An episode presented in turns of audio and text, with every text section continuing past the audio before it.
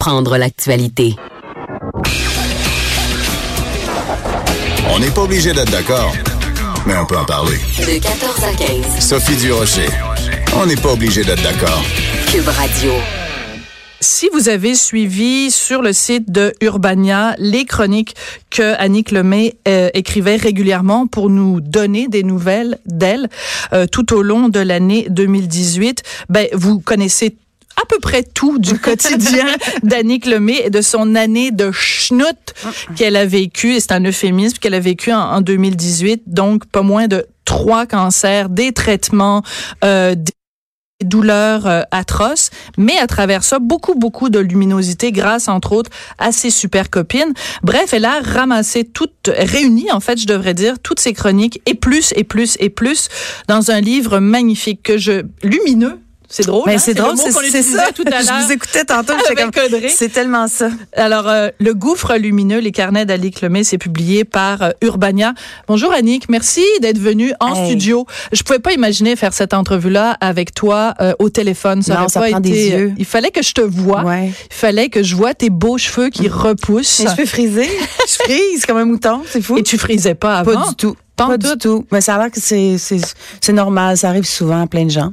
Première question, comment vas-tu? Je vais très bien. Oui. Je suis un peu fatiguée, lancement hier, mais euh, je vais très bien. En fait, c'est ça. M- Mon énergie est revenue comme à, à 90 Il me manque un petit 10% que j'avais avant parce que je suis très... euh, j'ai beaucoup, beaucoup d'énergie vitale. Il m'en manque un petit 10, mais ça va revenir. Ça fait juste un an, tu sais. C'est ça, parce que quand on regarde la chronologie, si je me trompe pas dans les dates, 5 mars 2018? Diagnostic 5 mars et 11 avril, aujourd'hui, je sortais de la salle d'opération. Là, là, là. Donc, quand le, le, le 5 mars 2018, tu as reçu ton diagnostic, pouvais-tu imaginer que un an plus tard, tu publierais un livre? Mais Premièrement, que tu t'en serais sorti. Euh, deuxièmement, que tu aurais rencontré des gens aussi formidables sur ton chemin. Et troisièmement, que tu en ferais un livre et que le Québec au complet découvrirait ton Mm. talent d'écriture hallucinant. Merci, Sophie. Puis merci d'ailleurs de tous tes bons mots cette année. C'est correct. Merci beaucoup. Ben non, ben non. Tu sais, hier, c'est ça, c'était le lancement. Puis, en fait, je le tenais dans mes mains devant tout ce beau monde-là qui m'aime. Puis, j'en revenais pas. C'est ce que je disais. C'est un an plus tard, jour pour jour, où j'ai cru mourir. Le 10 avril, on, on pensait que j'étais métastatique dans ma moelle épinière. Donc, c'était la chimio palliative. Fait que pendant une heure et demie, je pensais que c'était fini. Un an plus tard, je suis vivante. Je vais super bien, puis j'ai un livre dans mes mains. Il y a quelque chose d'un peu, euh, un peu Twilight magique, Zone. là. Oui, c'est ça. Ça, c'est un peu. euh, je m'enlève rien, mais je suis très humble. Il y a eu une force quelque part qui est débarquée pour que tout ça fonctionne. Je je veux pas faire de la spiritualité bonbon, Non, mais tu peux, si tu veux. Non, mais je suis pas là-dedans, mais il y a vraiment quelque chose qui m'échappe. Il y a quelque chose de bien fort qui s'est passé. Puis tu sais, juste pour le livre, tout le monde a embarqué. On avait un deadline hyper serré. En tout cas, il y a quelque chose euh, de vraiment très beau de très lumineux. de très lumineux. Ouais. Euh, tu aurais très bien pu choisir de traverser cette épreuve-là. Mais non, j'aurais pas pu choisir de traverser cette épreuve-là toute seule, Non, mais sans, attends, tu sans me... en parler. Non, je- Non, ah oui, c'est ça que j'allais dire. je sans en parler, Je sans sais. faire les chroniques pour Urbania, sans les rassembler dans le livre. Ça, c'est sûr. Qu'est-ce que ça aurait changé si tu l'avais vécu de façon plus intime et moins publique? Ça aurait Je changé quoi? l'aurais fait comme ça, Ouais. sincèrement. Mais avec les contrats que j'avais, que je pouvais plus honorer, je savais que ça allait sortir. Hmm. Je voulais pas envoyer un communiqué de presse. Je trouve ça, c'est parfait pour plein d'autres choses. Mais pour ce moment de vie-là qui était Hmm. si dramatique pour moi, je, c'est la meilleure chose que j'ai fait d'approcher Urbania pour leur dire, je, je veux sortir la nouvelle, mais je veux l'écrire. Je veux pas aller rencontrer un journaliste puis qu'il écrive à ma place. Puis ils m'ont ouvert la porte, tu sais. Mais si j'avais pas eu de contrat, je serais restée dans mon chalet à me soigner toute seule, puis il y aurait personne qui l'aurait su, tu sais. Mais en même temps, ce que ça a fait, c'est un petit peu comme une, une bouteille qu'on lance à la mer. Ouais. puis on sait pas qui va la récupérer, puis il va sortir notre petit message vrai, de la ouais. bouteille. Et j'ai l'impression qu'il y a une maudite gang de gens qui ont reçu ton, ta bouteille à la Qui l'ont mer. ouvert la bouteille, ouais. Parce que je regardais, quand tu écrivais ta chronique, les commentaires des gens. euh, moi, quand j'ai écrit des chroniques sur tes chroniques, les gens m'écrivaient en me disant mon Dieu qu'on l'aime tellement Annick Lemay puis qu'on a hein. tellement de peine pour elle. Est-ce que tu mesurais avant de le faire, je vais te poser la question de cette façon-là, l'amour que les gens te portent. Ben non, ben oui, tu sais, je veux dire, je- oui, je sais que je suis appréciée, mais pas pas à ce point-là. Puis je pense en fait que le, le sujet, le thème, le, le cancer, ça rejoint tout le monde parce qu'on a tous peur. On connaît tous quelqu'un où on est soi-même atteint, mais il y a personne qui connaît pas le mot cancer. Euh, fait que je pense que c'est, en fait, ça pas dédramatise, mais ça fait juste montrer ce que c'est vraiment. Moi, c'est ce que j'ai voulu faire, montrer, ouvrir ces portes-là, puis montrer c'est quoi vraiment. C'est pas juste plus de cheveux, la face enflée de cortisone, puis euh, mal partout. Il y a vraiment, euh, il y a vraiment une vie dans, dans cette euh, aube de mort là. Tu sais, il y a vraiment une vie qui est vivante, qui est vivifiante, qui est tu sais, elle parlait tantôt, la belle Audrey, là, puis tu sais, mon Pedro, là, qui est cancer généralisé, là, puis il est drôle comme un singe, il est vivant, là, comme j'ai rarement vu les gens qui sont pas malades l'être, tu sais. Fait qu'il y y a quelque chose dans, dans la maladie qui fait que l'humain se révèle euh, encore plus beau, encore plus humain, en fait. Ouais. Raconte-moi les ballons, les ballons rouges, les ballons blancs, ce que tu as écrit dessus, puis quand tu les as laissés aller euh, dans le ciel. Hey, je l'ai recherché parce que j'avais pris des photos de chacun des ballons. je les ai recherchés pour les mettre là-dedans, puis je, m'en, je les ai pas retrouvés, ils sont disparus. Mais tu sais, mettons le jus rouge, il y avait quatre ballons rouges, c'était pour la première chimio. Euh, c'était genre nausée en gros avec des bonhommes qui vomissent. Euh, Il y avait euh, hangover fois mille. Il y avait, c'était quoi les autres? Euh, trop dormir, euh, je me souviens plus. Puis le, le- le- les blancs, euh, c'était euh, douleur atroce, euh, plus d'appétit. euh, en fait, tous les, les grands thèmes de chaque jus. Là. Donc, c'était important pour toi, cette symbolique-là? mais c'est mon ami qui a amené ça à l'hôpital pour le dernier traitement. Puis j'ai trouvé ça vraiment très beau. Puis après ça, elle m'a dit, ben, je t'amène sur le bord de la rivière, puis on les, en- on les lance, ça va être fini. Ça fait du bien de faire ça? C'était très joyeux. C'était très, très joyeux. C'était comme si je savais que j'allais souffrir. C'était le dernier, puis ça a Ouais. été le pire.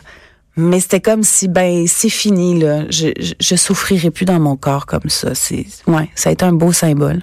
Comment tu décrirais, bon, ben, il y a des termes évidemment, bon, la, la douleur, le cauchemar, il y a toutes sortes de, de termes, mais c'est comme si tu étais allé visiter un pays vraiment très, très, très laid, puis que tu étais revenu pour nous dire, hey, je suis allé en touriste là-bas, c'est c'est vraiment, c'est vraiment moche. Mais pas tant, finalement. Ben, ça. Non, ça fait mal. Ça, ça donne la chienne, en tout cas. Oui, je comprends, mais en même temps, ça donne beaucoup de d'espoir. Tout à fait. j'espère, en tout cas. Parce que, euh, écoute, quand les portes de l'oncologie ouvrent là, automatiquement, là, ça fait djou, tu entres vraiment dans un autre monde. Hum. Et ça se sent tout de suite. Hum. Il y a un calme derrière ces portes-là que juste l'autre base, ça. Il n'y a pas du tout, du tout, du tout. Il y a un calme, il y a une douceur, ça sent bon. Euh, c'est lumineux, c'est très, très éclairé. Dans tous les centres d'oncologie, c'est rempli de fenêtres sur l'extérieur. Fait que la lumière du jour, même s'il fait gris, ça se réverbère partout. Euh, les gens sont souriants. Même ceux qui dorment sourient un peu. Tu sais, il y a vraiment quelque chose de...